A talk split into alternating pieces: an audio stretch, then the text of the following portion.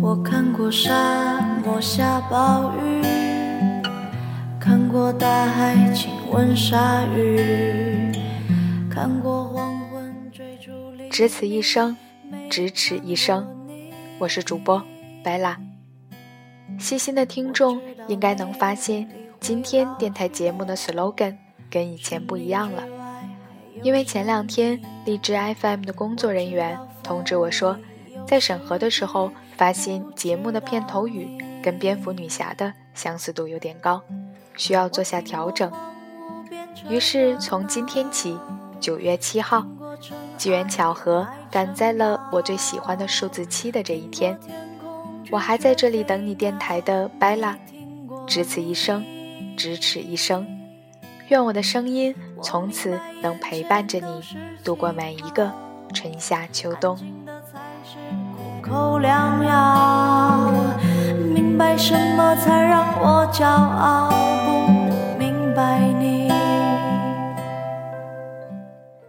今天要跟大家分享的是来自微信公众平台“他生活”，二零一五年九月四号的文章。明明可以靠颜吃饭，却偏要靠实力。香港小姐，作者胡图图。变成，无所谓的模样，变成透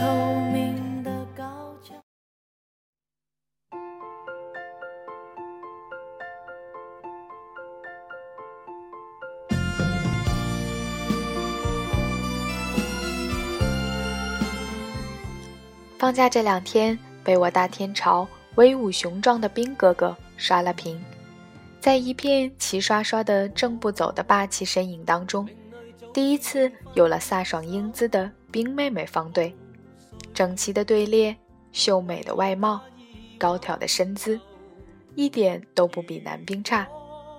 女性的美是永恒的，从不因时间、地点、场合而减弱或是改变。所以才有了阅兵场上的武装红颜，有了颜值与智慧并存的香港小姐。今天就和大家来聊一下那些不仅长得美，还比你努力的港姐们。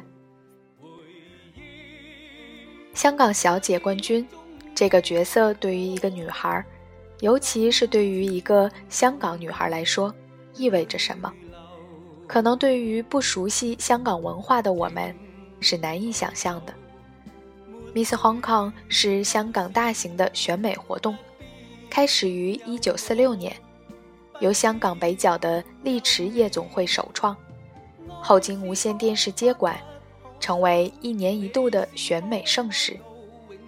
港姐是香港女性美的代表，高贵端庄，温婉甜美，是香港一张。永恒的魅力名片。八月三十日，二零一五年的香港小姐决赛落幕。将近七十年过去，这些老百姓公认的大美人儿，如今是什么模样？一些超级著名的香港女演员，当年都曾是光艳夺目的港姐哦。而在她们光鲜亮丽的外表背后，是超乎寻常的努力。与奋斗。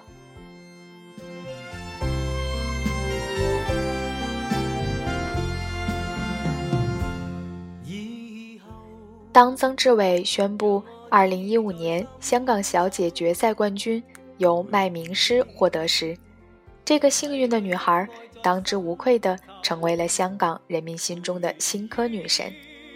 比赛刚一落幕。麦明诗迅速登上了各大门户网站的首页和微博热搜网。为什么大家连比赛都没看，却如此关注最终的港姐花落谁家呢？听说麦小姐不仅颜值高、身材棒，还是智慧与美丽并存的剑桥学霸。与旁边的亚军庞卓欣和季军郭嘉文相比，确实可以被称作本届港姐的颜值担当，的确更加温婉大方。芳龄二十三岁，身高五尺四寸半，三围三十二点五、二十二、三十三，体重八十八斤，毕业于剑桥大学法律系。高中会考时取得了十门科目都是优秀的出色成绩，是个名副其实的高颜值学霸。如此德才兼备，新科港姐桂冠实至名归。可是我还是忍不住想说，很多年以前的香港小姐们，全都是分分钟美到哭的经典女神。让我们来看一串熟悉的名字：张曼玉、李嘉欣。赵雅芝、袁咏仪、郭蔼明、钟楚红，简直可以肩负起当时香港的整个颜值，将所谓美女标准推到了一个相当高的高度，现在都下不来。你敢说她们现在不是万千人民心目中的超级大女神？而我们爱这些女神，不止爱她们的美丽动人。更被其勤奋努力的认真特质而打动。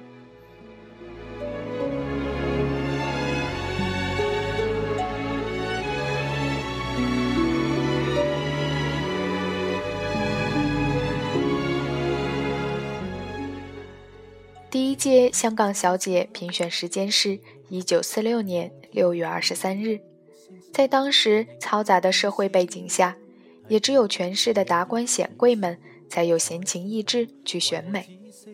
举办比赛的地点是香港丽池花园夜总会，而背后的老板是被称之为“香港杜月笙”的大佬李财法。在这样的时代背景下，选美标准无疑沦为了有钱人的休闲活动。几位佳丽身着比基尼上台走两圈。老板们从中挑选自己喜欢的，评个一二三，完事儿。第二届港姐冠军吴丹凤摘得港姐桂冠时刚刚二十岁，之后便开始进军香港电影界，五年内出演了十部粤语电影，其中最为著名的是一九五五年的《雪姑妻友》，吴丹凤饰演的白雪公主给观众留下了深刻印象。吴丹凤的丈夫是香港钟表大王伦天乐。五十年代的港姐因负面新闻几度中断。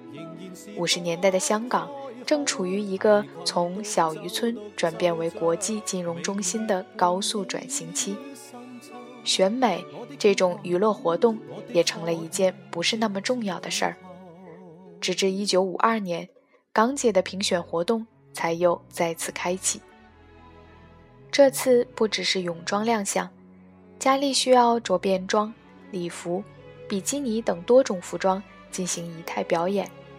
除了对于外貌的考量，佳丽的综合素质也成了重点考核的目标之一。达到 C cup 还不够，智商和情商都要与曼妙的身姿相匹配，才够资格被称之为 Miss Hong Kong。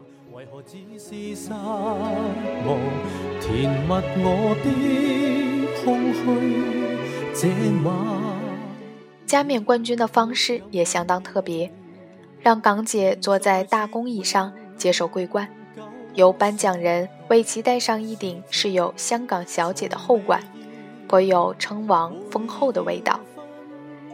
一九五二年香港小姐冠军和一九五二年环球小姐殿军。但朱迪生于上海，长于香港。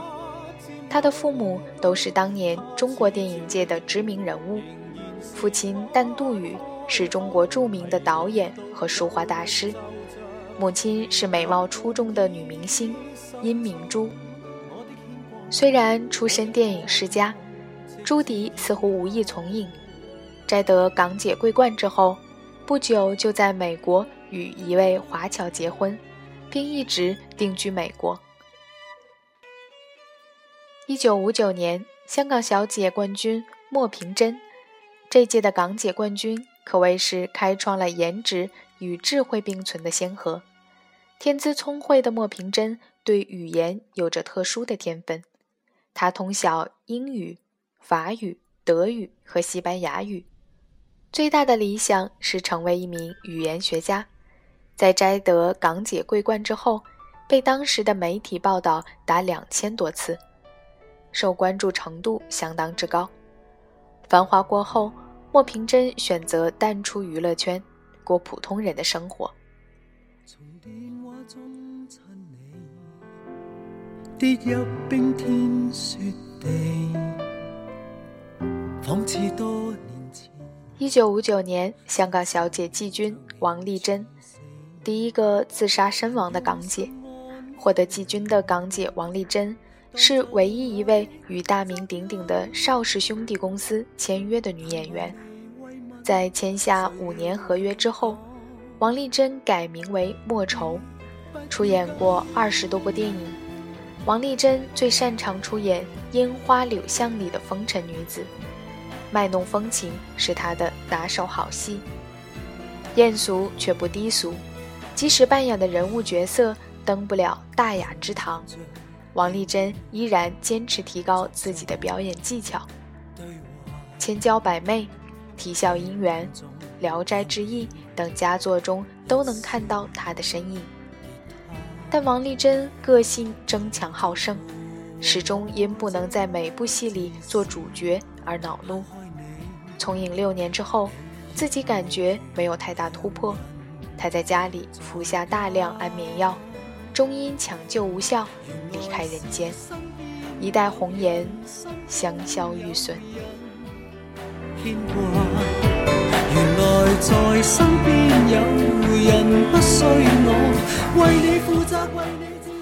港姐的黄金七零年代，红颜佳人，风光无限。Miss Hong Kong 选美比赛经历了沉寂的六零年代，从七零年代开始，我们可以看到熟悉的身影。那些现今红得发紫的经典女神，当年可都是港姐出身。一九七三年，由香港东方选美会主办了第十一届香港小姐选美大赛，这一届的冠军得主是男神谢霆锋的母亲狄波拉。敢爱敢恨，做自己。狄波拉祖籍上海，父母早年移居香港。生性豪爽的狄波拉，唱歌、跳舞、主持，样样精通，为其日后的大荧幕表现打下了坚实的基础。摘得港姐桂冠之后，狄波拉成为香港里的电视台主持人。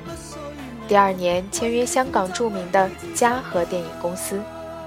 一九七五年加入大名鼎鼎的无线，因电视剧《狂潮》迅速走红。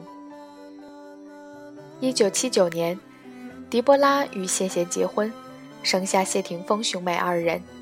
在度过了一段和睦的家庭时光之后，一九九五年与谢贤离婚。在狄波拉决定和谢贤在一起的时候，所有人都是持反对态度的。谢贤比拉姑大二十多岁，何必要把自己的花样年华交付于一个大龄浪子呢？而且当时香港盛传谢贤没有生育能力，而拉姑做出的公开回应是：“我不仅要和谢贤结婚，而且我一定要和他生孩子，第一胎我一定要生个男孩。”婚礼当天，狄波拉美得像一位真正的公主。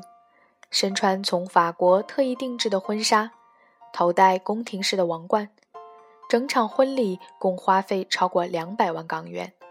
这在一九七九年的香港，真的是一个天文数字。这刹那被破坏吗？无野火都会温暖吗？而同年间，由香港 TVB 主办的港姐选美大赛中。摘得桂冠的是长相大气、成熟稳重的孙永恩，最勇敢的港姐。孙永恩一九五五年出生于香港，曾就读于香港拔萃女子学校。一九七三年，在好友周梁淑怡提名下参加港姐竞选，一举夺得冠军。当时的香港市民对于这类选美活动不太感兴趣，也不太接受，认为女人在大庭广众之下过于暴露，是有伤风化的事情。在当时社会风气普遍保守的情况下，孙永恩夺冠被称为是最勇敢的港姐。一九七五年与当时的无线编导陈家孙结婚。但最终并没有因嫁入豪门而过上幸福的生活，以离婚告终。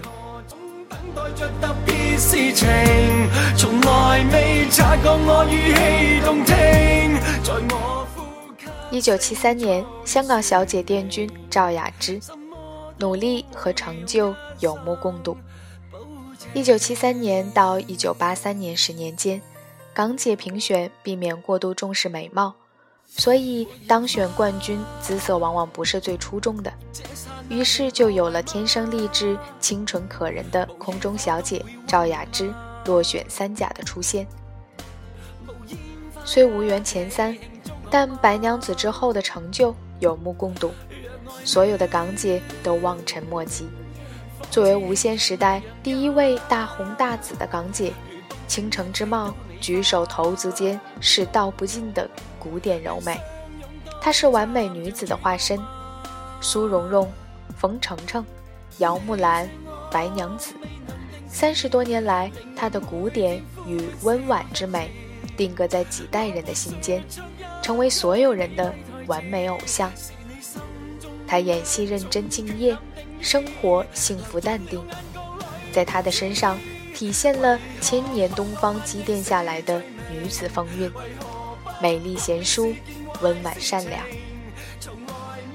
一九七七年港姐冠军朱玲玲，从香港顶级贵妇到罗太，被誉为气质最高雅的港姐朱玲玲，就是嫁给霍英东的儿子霍震霆的香港顶级贵妇，也就是郭晶晶的前婆婆朱玲玲。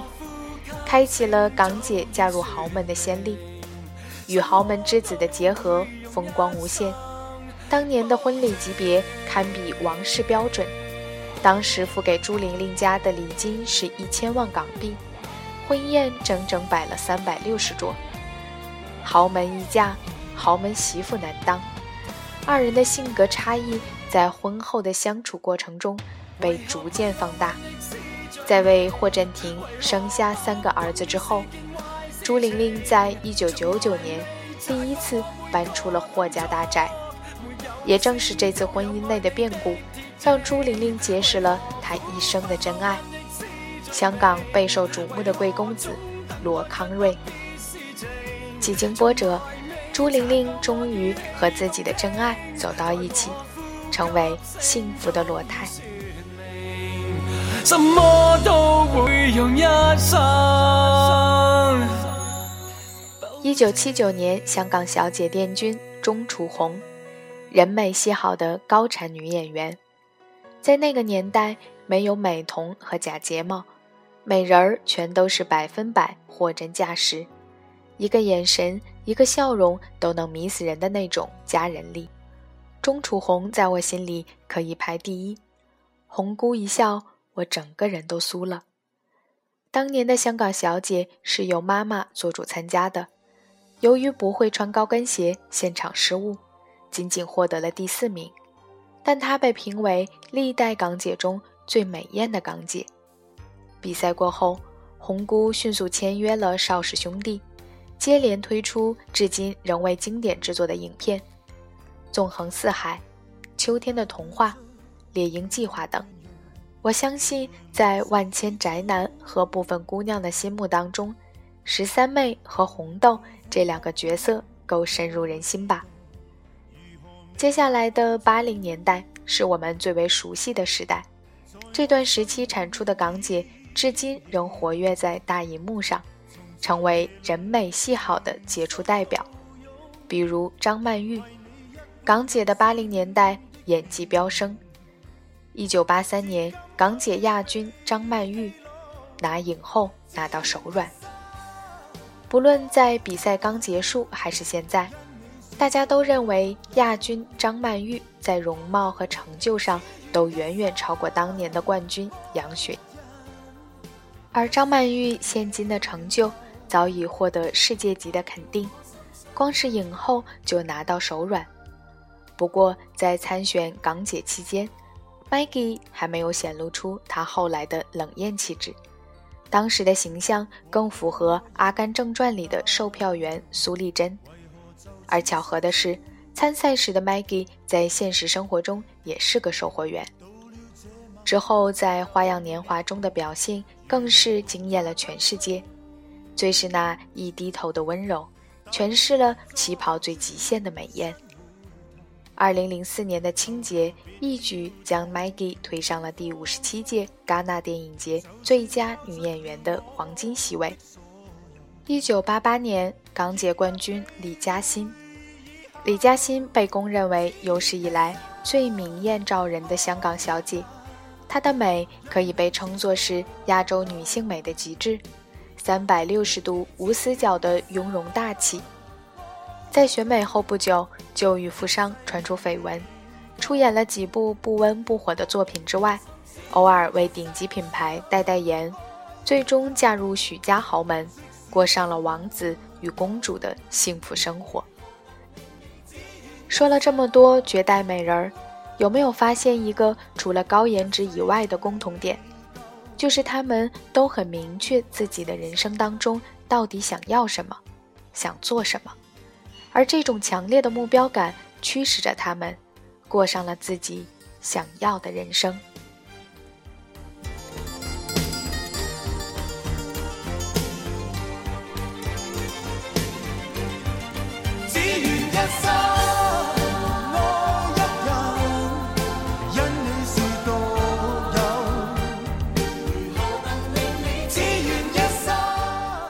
这里是我还在这里等你电台，我是主播白蜡。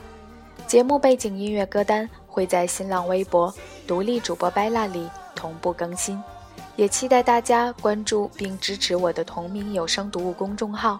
我还在这里等你，谢谢你们听到我。